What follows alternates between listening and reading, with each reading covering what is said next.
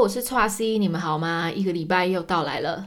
今天呢，我要来讲印度，因为我知道我之前有一集呢，我有说我因为看了金盏花大酒店而想要去印度。我这次要告诉你们，我在印度去了三次，有发生过哪些故事。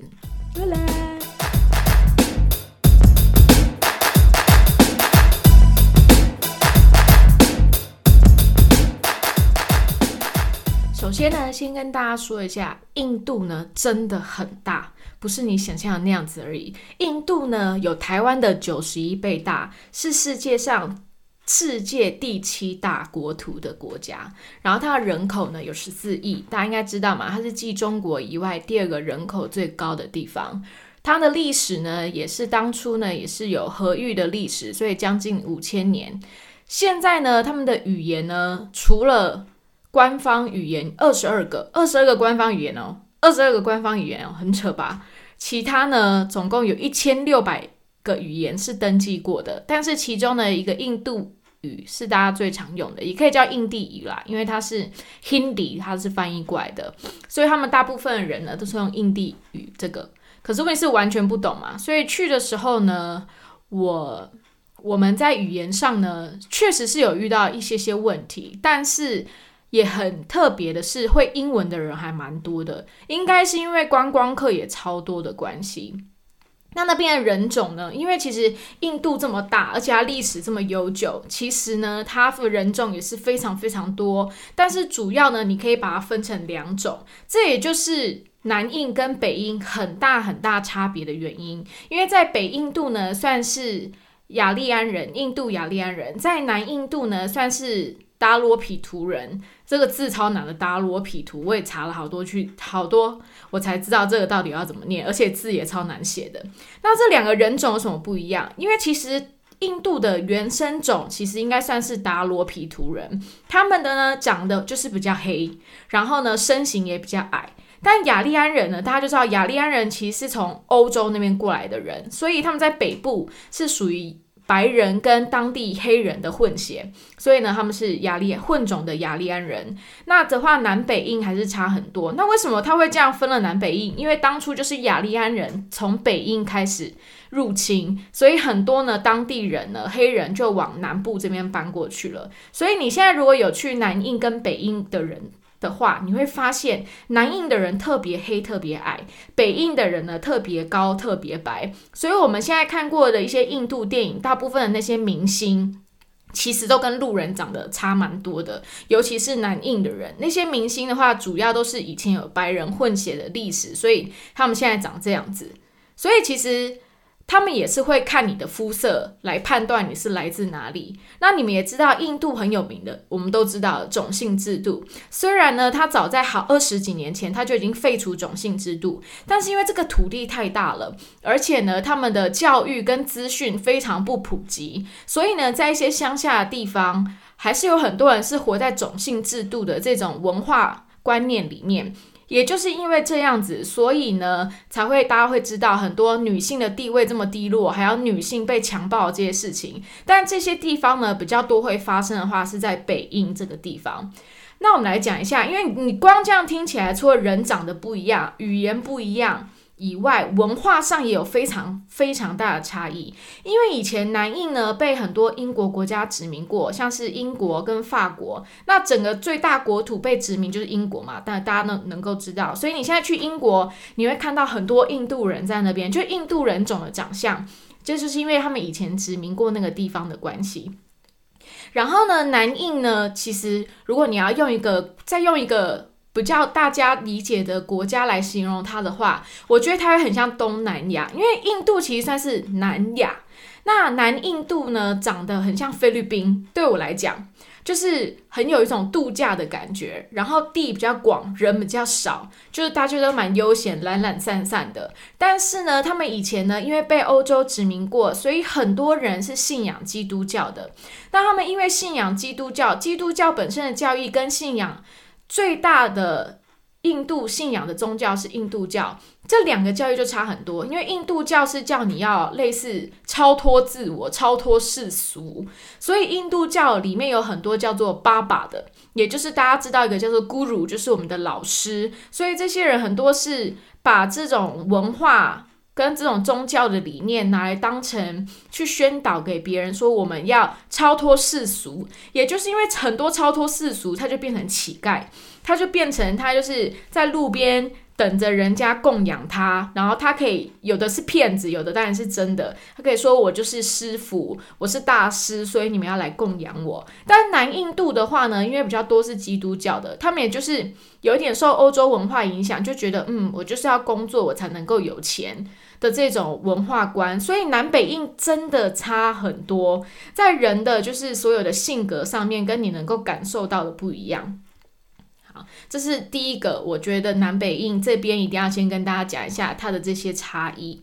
然后除了就长相啊，还有语言跟宗教关系，所以你到那两个地方的时候，你会觉得非常非常不一样。那北印呢，其实就是大家在媒体看到的很脏乱。很危险的那一种感觉，好，就是确实非常非常脏，我真的不太敢吃北印的小吃，因为我自己旅行，我一定要大吃当地的地的食物。你不觉得一定要吃当地的食物比较有旅行感吗？因为就算你吃完，觉得嗯这个东西你不懂。因为像我现在在德国，我也吃很多东西我不懂，但是你要吃了，你才可以大概知道说哦，为什么他们的人都吃这种东西？那那他们这些原因是为什么？那像是南印跟北印的食物也差很多，因为呢，南印比较多稻米，北印的话，它的土地比较多是小麦类。那稻米跟小麦在那种水分跟这个这种面粉吃起来的味道就是不一样。南印大家应该知道，印度薄饼就是印度的那种烤饼。哦，南印的烤饼真的非常香甜，你都可以吃得到那种面粉的香气，然后加上他们的咖喱就很好吃。但是北印它是用小麦做的，所以非常干，就对我来讲就是只有干，然后再加上那个咖喱，我。不行，我会觉得就是磨合假了，讲白点磨合假。所以我在南印的话，我都可以吃很开心，因为南印也比较干净，然后食物像那种米食比较多，然后比较甜，有那种甜的味道。那北印的话，因为它路边汤就路边汤，路边摊都很脏乱，然后不敢吃。你在旁边看你就知道，哎，你知道印度人他们是用手吃东西嘛？所以就是。不敢，他们什么用煮啊东西拿东西抹布什么的，然后水很多都是没有换过，直接洗盘子。在北印这边超多，但南印我就是一样大乱吃，跟着用手拿东，就是买了路边摊，然后用手拿个三明治或是饭加一些酱料这样子吃。那我记得我在南印就是孟买，孟买这城市大家应该都知道，就是是人口最多的地方，但不是首都，首都是新德里。孟买呢？我记得那时候我们去逛类似周末市集，然后它有一整排都在卖蔬菜帕尼尼，但它里面会加 cheese。因为其实印度人呢，因为宗教的关系，他们包含了印度教、伊斯兰教、基督教、锡克教、佛教跟耆那教等等，还有很多其他的宗教。很多人呢是不太吃肉的，但是南印我讲是基督教徒比较多，所以他吃肉还是比较普遍一点。但是在孟买那边，就是有。遇到一摊卖那个 cheese 蔬菜帕尼尼的，你们知道帕尼尼吗？就是三明治面包，然后夹起夹蔬菜，然后还有夹 cheese，然后把它放在那个机器下面去把它夹扁，所以所有的原料都在里面。然后，但是它那边很特色的是，他们有搭配一个绿辣椒酱，就是他们当地辣椒的做的辣椒酱。非常好吃，有点像泰国的绿辣椒酱，可能有一加一点点柠檬的感觉，然后所以是很清爽。然后他们的 cheese，因为 cheese 本身就是有一点那种奶味，然后加上很多蔬菜剁很碎。因为我本身很讨厌吃很多菜的人，尤其是生菜，它里面好像就是加了青椒跟番茄，但是我不知道为什么他们这样烤起来。跟搭配那个绿辣椒就非常合理。我还记得我们跑了连跑两天，就是为了要吃这个。这应该是我在整趟印度行，就是我人生第一次去印度，去了将近一个月，然后从南玩到北，算是玩了嗯四分之一，玩从南玩到北四分之一的土地。四分之一到三分之一之间啦。那个帕尼尼是我印象最深刻的。然后南印的话呢，肉比较多，所以我觉得吃的话都还蛮可以习惯的。但一到北印就会很想死，因为北印呢，大家是印度教为主，他们很多都是吃素的，甚至有一些宗教是连蛋都不能吃。所以那时候我们已经吃了大概两个礼拜南印的。的印度食物之后，突然还要在两个礼拜完全只能吃素，然后有的连蛋都不能吃，然后吃那个难吃的干饼、干的烤饼，就会觉得很忧郁。后来是一直到那个恒河那边瓦拉纳西这个城市，因为有很多观光客，所以他们有韩国菜啊、日本菜啊，我才吃得到肉。不然中间有两个礼拜真的很难吃到肉，连蛋都吃不到，那真的很不习惯。那我还记得，大家应该也知道印度拉茶。我们那时候也是在孟买的路边买，跟着当地人一起买拉茶，一杯拉茶才台币六块钱。原来拉茶是认真，就是要拉高这样子拉，一直拉，一直拉，一直拉，然后最后再加奶。那有一些它里面还会加就是 masala，就是他们的香料，吃起来会有点。就是混合香料，有点姜的感觉，然后反正各种香料的味道哦。那杯拉茶也是我印象中最深的。那我记得那时候我们在那边一起排队要买拉茶的时候，所有人都会看着我们，因为真的不太会有亚洲观光客在那边，因为我们住的那一区也很少。就是其实那时候我们去的时候都很少遇到观光客，因为大部分观光客可能还是会选择跟团。我自己是去了一次。自助旅行去一个月，然后呢，还有一次是去北印度，就是新德里啊、粉红之城那边。第三次呢，就是我在去年的三月疫情的时候的时候去了印度，然后是在南印度，所以我总共去了三次印度，所以就可以感觉它那个很大差别，然后跟。大部分人真的都是跟团去的，所以很难看到有我们这种亚洲人走在路上。那我们那时候，其实我第一次去的时候，我那时候是亮紫色的头发。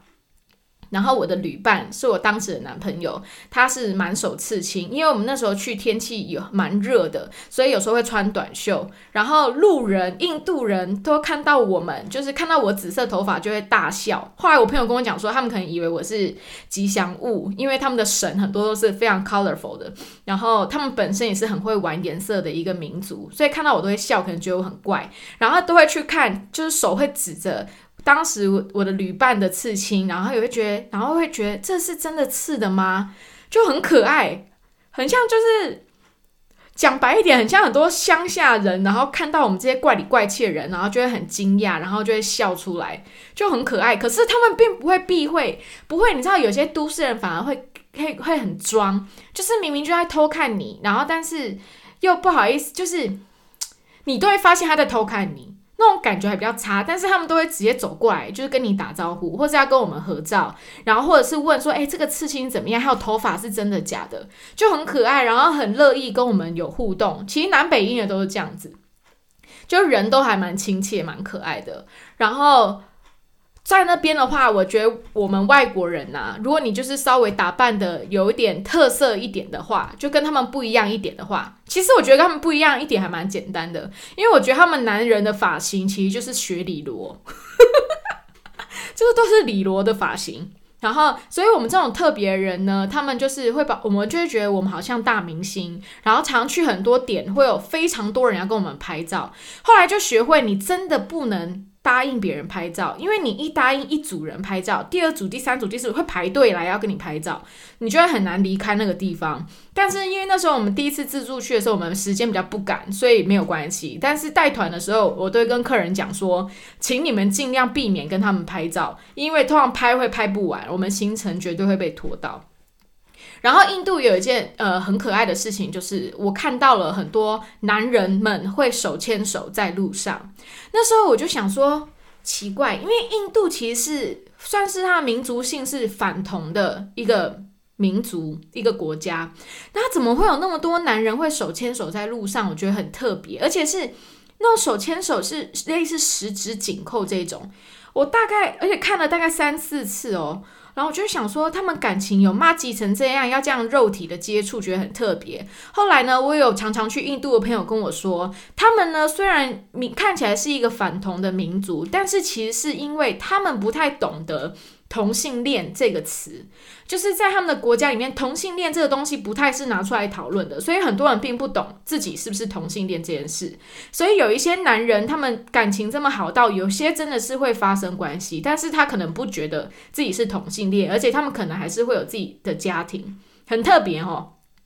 所以我觉得印度人好像不是一个太了解自己的民族，比如说他们在印度的话，也是不能上网看 A 片的，好像也是要特别翻墙。就是没不是那么简单，像台湾，你随便上网打个几个关键字，你就可以去看那些色情网站。但是在印度很难，所以我觉得他们整个民族性就是并没有接受色性也这件事情，就是很多东西他们并没有办法公开的去讨论，所以变成很多人因为不了解而会夸大这些事情，可能会衍生往犯罪的地方去。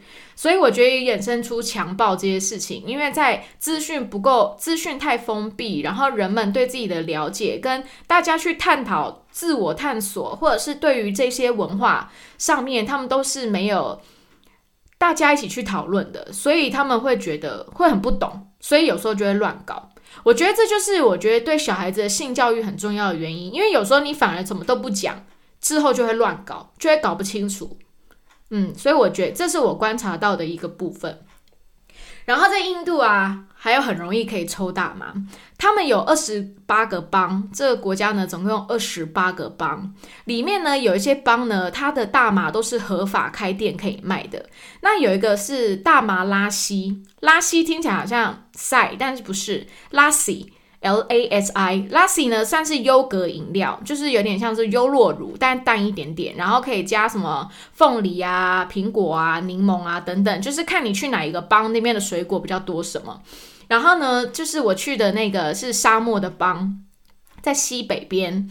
那边非常漂亮，叫做金色之城，因为是沙漠嘛。它呢就有一间大麻店，我是有进去逛的。然后里面呢有卖大麻饼干、大麻拉稀，然后还有大麻本人这样子。然后就是你可以在里面使用，或者在室内使用，其实还是不可以在路上用这些东西。那我记得我点了一个大麻拉稀，就是他说里面有加 special lassi，他不会讲。Marijuana lassi，他会讲 special lassi，那你就知道了。如果你再去一些其他地方，你看到你要点这种优酪乳饮料的时候，你有看到 special lassi，其实里面的意思就是有加大麻。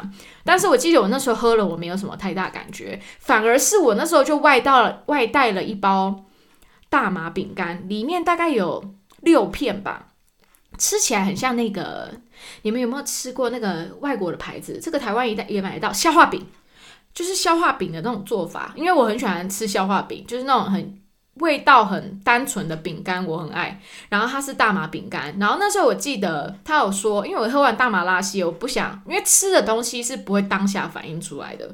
因为我之前在荷兰吃了一个 space cake，然后我就昏了十三个小时，所以我就大麻拉稀喝完，我想说，嗯，会不会后坐力在外在后面，所以呢，我就没有当场吃。结果呢，就是我就带回家了。就隔天呢，起床我就好饿。然后当时我的旅伴呢，就一直在赖床，我就很饿很饿。然后想说，那吃个半片饼干好了，因为他有交代说，就先吃半片这样子。我就吃半片。然后我真的太饿太饿，因为太好吃，太饿太饿，我又忍不住吃了另外一个半片。所以我就吃了一个。那我当下没什么感觉嘛。然后后来呢，终于我的旅伴呢要起来了，我们就去我们住的民宿的顶楼，要去吃那个早餐。然后吃吃吃吃早餐，吃完之后，我一站起来，我就一阵天昏地暗、天旋地转。然后我说：“哇，我不行了，我我我上来了，上头了。”然后我就说：“不行不行，我要回房间，我不能，我现在没办法出去这样。”然后就带着我回房间。结果我记得我到下午。傍晚了，我才醒来，大概五六个小时吧。对，整个一个天昏地暗这样子。所以呢，记得哦，如果你们以后出去啊，我希望可以大家可以赶快出去。我希望我们大全世界可以赶快平安。我们可以出去的时候，如果你去一些大麻合法的地方，然后是用吃的大麻，像大麻饼干啊、大麻蛋糕，请大家缓缓。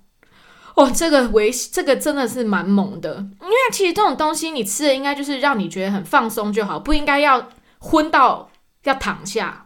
这样子的话，我觉得没有意义，这样就不好玩。就像喝酒，不是喝到一个你要爆掉，应该是喝到一个微醺开心，这才是。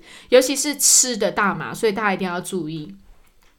然后呢，还有大家说印度在印度啊，牛很神圣嘛，然后他们当地印度教是不吃牛的哦。跟回教不一样，回教不吃猪，不是因为他们觉得猪很神圣，是他们觉得猪非常不洁，哈，这是不一样的事情。然后呢，印度教呢，牛很神圣，但是我去的时候我就发现，嗯，有很神圣吗？因为牛虽然可以在路上到处走，我还记得连在海边都可能看到牛在散步，这样非常诗情画意。很可爱，然后呢，而他们也不太怕人，这样子就是跟台湾的不一样，因为台湾的就知道你要么就被养殖的，然后不太会跟人接触啊。但是印度的牛就在路上吃垃圾啊，到处吃啊，或者是闯入人家民宅吃东西。他们呢，对于牛虽然很神圣，不能吃它，但是该揍还是会揍。因为我真的常常看到一些就是阿姨啊，就拿棍子就是要赶牛，就是还是会稍微揍一下，觉得很有趣。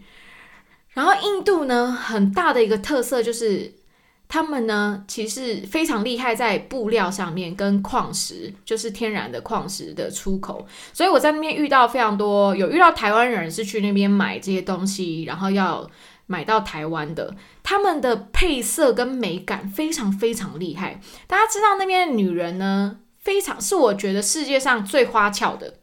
印度女人是世界上最花俏的，她们可以把所有颜色放在身上，而且她们喜欢穿大红，然后呢会戴非常多金的饰品，然后就是非常夸张，穿着纱丽，然后纱丽呢都会露中间肚子嘛，会露小肚肚。虽然很多人去会觉得，哎，这些人就是这么肉，因为跟台湾的对于审美观这件事情，会觉得你要露腰，你应该要瘦瘦的、纤细的，这样才好看。但是在印度不是，你如果穿。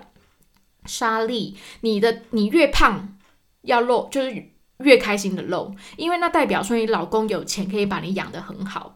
所以我觉得这种文化也很像在古代的时候，为什么胖的人比较美？因为呢，胖的反而是少数，而且代表说你的家家庭环境很好。所以你也可以知道，印度在这方面，它还是。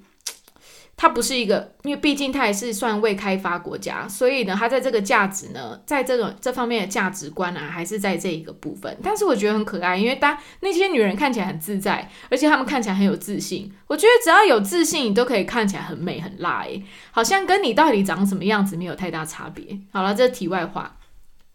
然后去的时候呢，也常被一件事情搞混，就是呢，他们的摇头，大家应该有看到宝莱坞电影，他们很会跳那种扭头的舞嘛。因为他们生活习惯好，不是点头嘛，是摇头，所以呢，常常真的还是会搞混，常常会搞混。因为有时候我们习惯性我们会点头回答人说好的时候，我们会点头，然后他们就会很 confuse。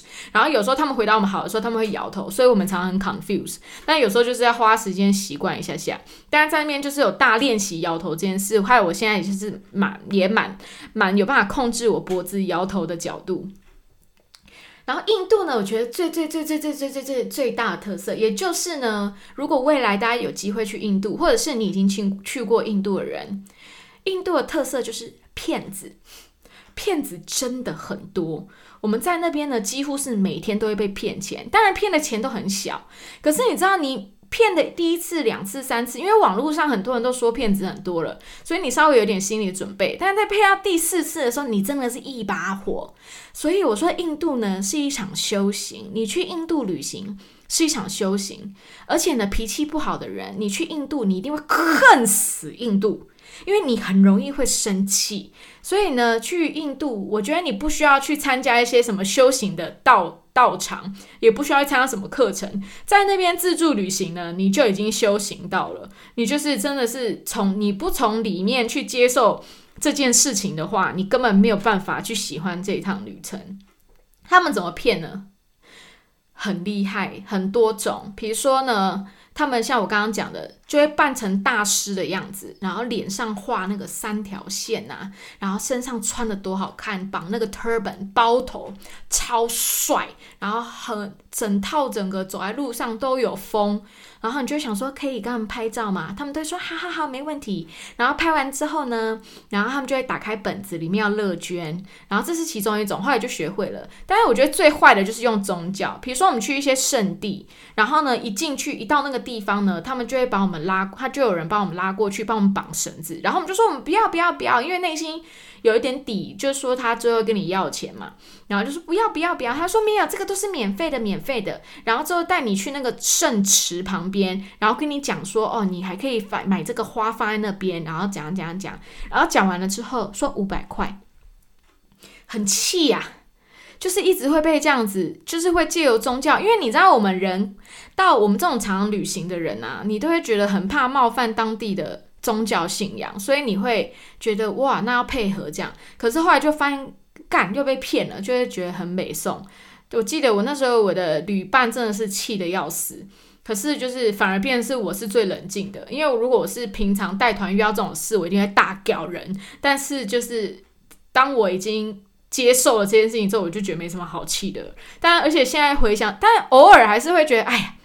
怎么又被骗了？怎么没有注意这样子？可是现在回想起来，一切都很幽默，而且就是这都是一种学习啊。因为也不止只有印度这样，很多那种未开发国家，像是埃及啊，还有墨西哥啊这些地方，也都是会发生这种事情。但是印度确实相比起来是特别多，所以要去之前呢，要么就是跟着。像我这种自己组的团，如果是我自己组的印度团，像我这种领队，或者是呢，你真的要多爬稳，然后内心要有个底，而且最好的话呢是，呃，英文还可以，然后就是要够钉紧，而且要够敏锐。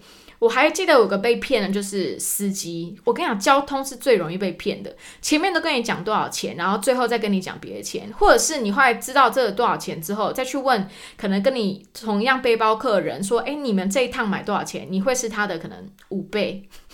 对，而且你当初已经很努力的杀价了，你当初已经杀了一半了，就后来发现还是别人的五倍。这种可是我跟你讲，这个价钱杀杀杀，真的杀不完，不知道底在哪里。但是因为他们的。物价水平真的非常低，所以你一定要会大杀价。然后我最喜欢的地方呢，其实都是呃，一个是中部、中南部的，叫做 Pushkar 的，就是一个圣城。那个地方呢，就是有个圣池，然后非常平静。那我觉得我很喜欢那地方，有一个很大的原因就是那边有非常好逛的市集，非常非常好逛，不管是。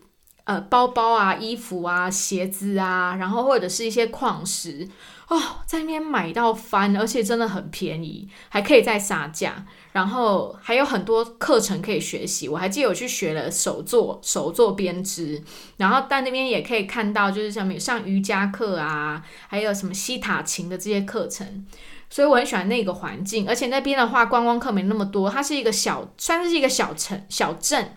所以呢，你可以感觉到很 peaceful，然后你会觉得很安全。另外一个呢是北部的白色之城乌代普。乌代普这个地方呢，就是那个金盏花大酒店拍摄的，那边真的很漂亮。那边的古迹就是他们以前留下来的那种皇室的宫殿，然后现在改成饭店。然后你就是找去那些城市啊，我最喜欢的就是去找那种顶楼的餐厅或是酒。没有酒吧，顶楼的餐厅或是茶店，或是喝拉稀的地方。然后你就是这样俯瞰这些城市哦。白色之城也是，我觉得相比起来没有粉红之城观光客这么多。然后我记得我在那边看到的那个夕阳，应该是我在印度最喜欢的，就是坐在那个顶楼的餐厅。哦，太美了！然后看到湖中间的那个宫殿，然后民宅都是白色的，因为他们政府会规定他们外观要怎么样。然后民宅上面会有种的那个那个叫什么九重葛，这样子垂落下来，然后夕阳夕照，然后大家都很悠闲，很多人在顶楼晒衣服啊，就坐着，然后非常美。然后也是那边有非常多，比如说可以上课的地方，可以修行的课程等等的也很多。所以我出，然后也因为电影的关系，所以我觉得我非常非常喜欢乌代普这里。那还有一个很有名的，也是超多观光客爱去的，就是大家觉得去印度修行要去的地方，就叫做 Goa 国雅这个地方。它其实靠海边，所以它也是一个很棒的度假之地。但是我去的时候，我可能也是抱着太高的期待，然后我想说，哇，我去那边会看到很多嬉皮，不管是印度嬉皮还是白人嬉皮等等各种亚洲人嬉皮等等的。但因为嬉皮可能。我觉得我们人对嬉皮可能就是，比方有人对文青，像我对嬉皮，我觉得每个人对这些东西的你自己所希望的标准是不一样的。像像我的专业叫错世界小嬉皮，就是嬉皮对我来讲其实是爱与和平，就是真的不分种族、不分宗教，那种人跟人之间很温暖的流动。我觉得这才是嬉皮。但是我去勾完那个地方的时候，我就发现哇塞，超多假嬉皮的，就是他们只是很爱裸上身或者穿很少，然后头发绑那种雷鬼辫，然后就是看起来很很像咕噜一样，就是很像印度教一样，就是我们要超脱世俗以外，这是他们的外形。但是我就发现，他们这些人都不会跟当地人讲话，因为那时候我去勾瓦的时候，我就找到一个蛋糕店，哦，很久没有吃那种西式蛋糕了，找到一个很好吃的蛋糕店，我记得苹果派还 cheese 蛋糕非常好吃，然后我们就在那边排队，结果呢，就有一个白人，他就拿了一张纸，上面是写说，哦，他们今天晚上有一个派对这样子，他就拿给我们，那我们就收下来看一下，然后结果旁边也是有印度人，他们完全不会给他们。所以他们就是目标是只给观光客，当然他们可能愿意给亚洲人已经是有点特别的，但是我就不太懂，就是然后我看到很多白人真的是完全不会跟印度人讲话，我就不喜欢那种感觉。但是虽然在那边遇到很多假嬉皮，然后我主要还是我前面其实除了在背包客栈可能有跟一些呃外国人聊天，但是我其他的话比较多还是跟民宿老板他们聊天这样子，因为我觉得我是去印度，所以我很想要跟印度人拉迪赛这样子。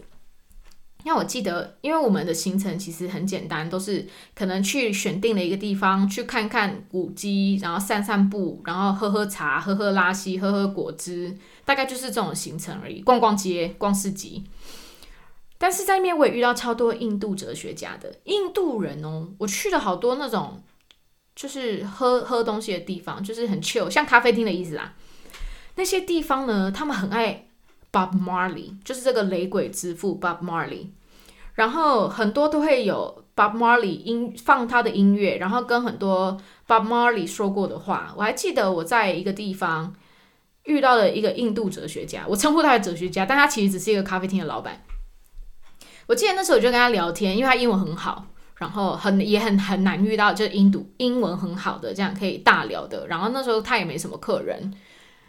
因为那时候好像是冬天吧，就是我们在那地方是有点点冷，算是北印了。北印那时候很冷，南印的话就不会。南印的话还是可以穿短袖，就是在同一个月份里面，南印是可以穿短袖，北印已经要穿到外套了这样。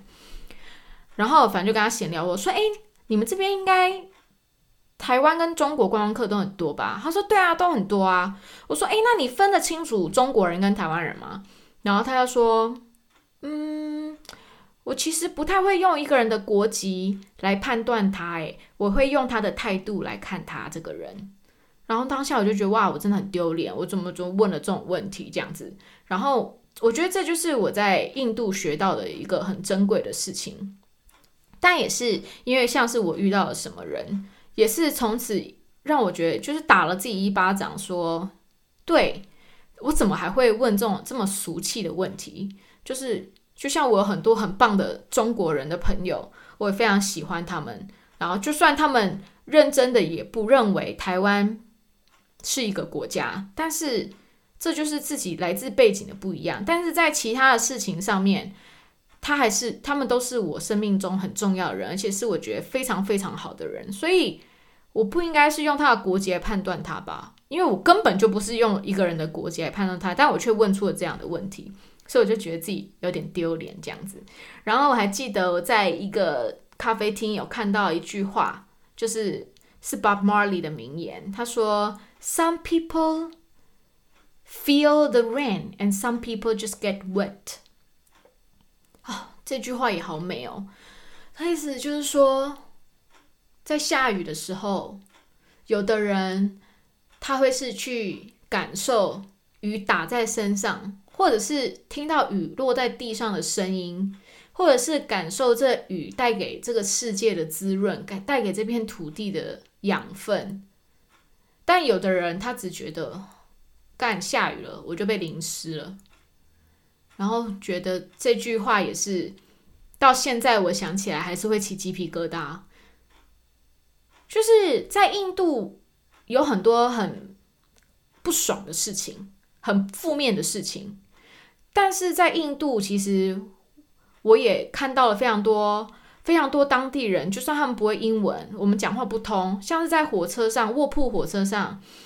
他们会把他们自己的零食饼干给我吃，虽然我们也光北纯家。然后在巷弄里面，因为我是紫色头发，遇到了一个穿紫色纱丽的阿妈，然后他就看了我笑一笑，然后我们两个合照一张，然后他的家人都看着我们这样摇头，然后笑一笑，就是大部分都是非常非常美好的的东西。那有人问说，印度是不是真的很危险？女生可以去吗？就是我在当地，我有看到非常多的白人女生，她们是自己害尔一个司机陪同的，就是可能是有一个专人带着她在这个城市，所以让她比较不会害怕。然后以我去的地方，我确实觉得在北印，我的压力会比较大一点，就是因为可能。北印的整个宗教文化的关系跟很脏乱、很杂，所以我会觉得比较紧张。但南印的话，我就觉得非常放松，就是晚上走在外面都不太会紧张的。但是就是真的是你不知道在哪里会遇到什么样的事情，在外面旅行就真的要很注意。但是我自己是不觉得印度是一个很危险的地方，但这就是很个人的一种感觉。然后也是因为去了印度，发现很多。我们台湾接受到对印度的资讯，很多都是非常非常片面，非常或者是几个事件而造就大家都是这么看待这个国家的。我觉得这样非常非常可惜。所以我觉得，如果你是一个心脏够大，而且你可能不怕脏乱的人，然后你也很你对古文明，然后对于就是跟我们台湾的在文化上面有非常差非常大差异的。生活形态的国家有兴趣的话，我觉得印度是一个非常非常好的选择。但是真的是要准备好，就是你的攻略要查的够多，因为真的非常容易被骗钱。但是印度是可以给你非常多冲击，然后非常多感动、非常多的经验的一个国家。所以印度在我心中，就是我还是会再去，如果有机会的话。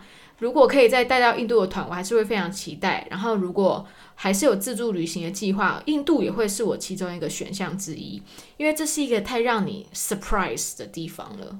对，然后这就是我这一集的印度，希望大家呢有机会可以去踏上这片土地看看。好啦，唉啊，大家最近好吗？我呢有比较好一点。如果有人发现的话，我其实上礼拜那一集啊有晚两天才发，因为呢在这边封城呢，生活就是其实有点嗯还在适应中，因为就是嗯没什么好出门的，但然后就会开始想一些有的没的这样子，因为在这边生活嘛，然后还有没有朋友在，然后要忙的事情没那么多，所以你会蛮往。内在里面的方向去思考的，我觉得这可能也是旅行的意义之一。虽然我都几乎都待在家，然后呢，而且很诶，德国政府很屌哦，可从由此可见，德国人真的蛮有钱的。德国政府昨天发布说，从下个礼拜一十八号开始，就是去超市，每个人都要带 N 九五才可以，就是带一般的医疗不行哦，然后只能带 N 九五。所以我明天要去买 N 九五的口罩，虽然我朋友要寄给我，但是我怕来不及。就觉得哇，N 九五很贵耶，在台湾五十包，我朋友帮我找了五十片就要一千三百七，在台湾已经算很便宜了耶。那如果在德国不知道是多少钱，然后我就想，一定很多人买一片，然后带一个礼拜或者一个月，想到有点饿，但没办法，他们他们就发布了，然后好像就是有点越来越严重的感觉。但是我一样在一个很安全的小镇，然后跟很少出门，然后重点是小镇也是没什么人这样子，而且也规定只要出门就是都要戴口罩。所以的话呢，我在这边还是很安全的。那我也会努力的去分享。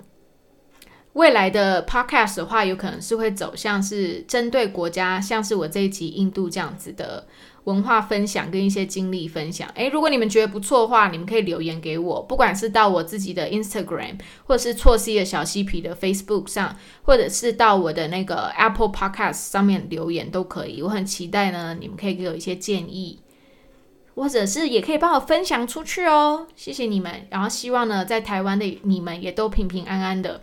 知道了，现在有本土案例又增加了，但是不要惊，不要慌，因为惊慌对任何事情都没有什么太好的发展。